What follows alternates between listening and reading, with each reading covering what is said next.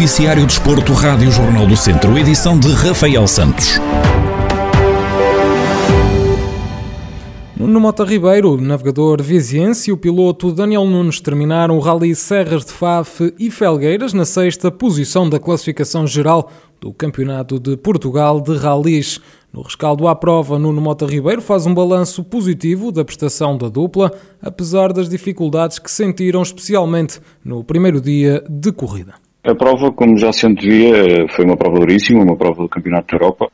Nós já estávamos a contar que fosse assim e revelou-se assim mesmo com as condições climatéricas adversas que enfrentámos no dia, de sábado. Muito difícil para toda a gente, principalmente nas segundas passagens, com a degradação dos pisos, com o nevoeiro, com a chuva, com a lama.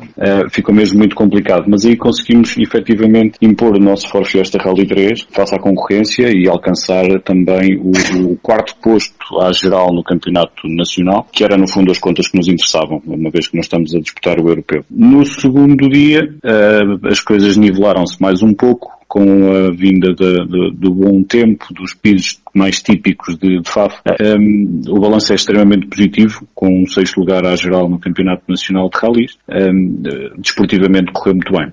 Antes da última prova, em Mortágua, a dupla tem ainda pela frente o Rally Vidreiro Centro de Portugal Marinha Grande.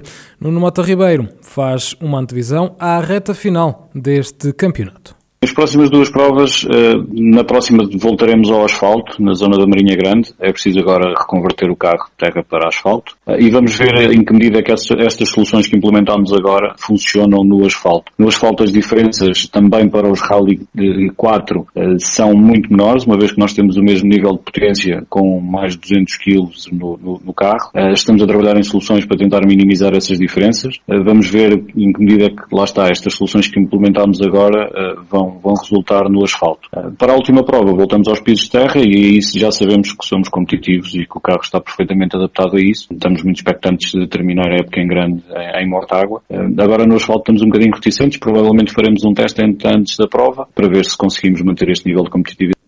O Rally Vidreiro Centro de Portugal Marinha Grande é então a próxima corrida em que Nuno Mota Ribeiro e Daniel Nunes vão marcar presença. A sétima e penúltima prova do Campeonato Portugal de Rallys, onde a dupla segue no sexto lugar da geral, acontece no fim de semana de 16 e 17 de outubro. O Termas Hockey Clube estreou-se na segunda divisão de Hockey em Patins com uma derrota na recepção ao Famalicense. A equipa de São Pedro do Sul perdeu o encontro da primeira jornada por 5-3. Em declarações à Rádio Jornal do Centro, Tiago Ferreira, o presidente do Termas Hockey Clube, faz a análise ao encontro. Iniciou agora no, no passado sábado o, campeonato da segunda divisão de, de hockey patins e, eh, e, recebemos logo, logo nesta primeira jornada em casa um dos possíveis candidatos, não é? O Famalicense, eh, num jogo difícil, mas que, mas que nós inicialmente estávamos uh, efetivamente um bocadinho, um bocadinho ansiosos e, nervosos uh, que começasse o jogo. Isso refletiu-se logo pela experiência do Famalicense, que aproveitou uh, alguns erros nossos no, na, na primeira parte e adiantou-se no marcador. Na segunda parte nós eh, mais calmos, também mais, com mais apoio também do nosso público, eh, conseguimos reduzir a diferença, mas, mas que não foi, não foi suficiente para obter um resultado positivo.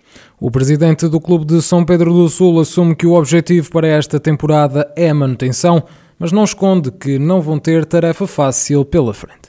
O objetivo é, é, é, tentarmos a manutenção. Não é fácil, porque hum, realmente todos os, todas as épocas esportivas, a segunda divisão, eh, Zona Norte, tem estado cada vez mais forte. Especialmente este ano, não é? Porque apanhámos, apanhámos logo equipas que desceram da primeira divisão, o, o e o Famalicense, e, hum, e depois há os eternos candidatos, não é? À subida, o Cambra, o Espinho, eh, os Carvalhos. Existem bastantes clubes muito fortes nesta divisão e que, se, obviamente, todos se se reforçaram para, para atingir, os objetivos. O nosso é, é, tentar a manutenção, não, não, não será fácil, mas é com esse espírito que nós, que nós iniciamos este, esta nova época desportiva, foi para isso que estivemos a trabalhar e vai ser isso que vamos fazer o ano inteiro. É, é, é jogo a jogo tentar, tentar amealhar o máximo número de pontos que nos permita a manutenção.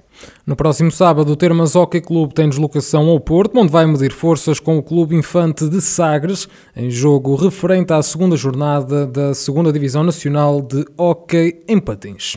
O São Martinho de Mouros entrou a perder na terceira divisão de futsal. A equipa de Rezende perdeu por 5-4 na recepção ao Beira Ria, em jogo da primeira jornada.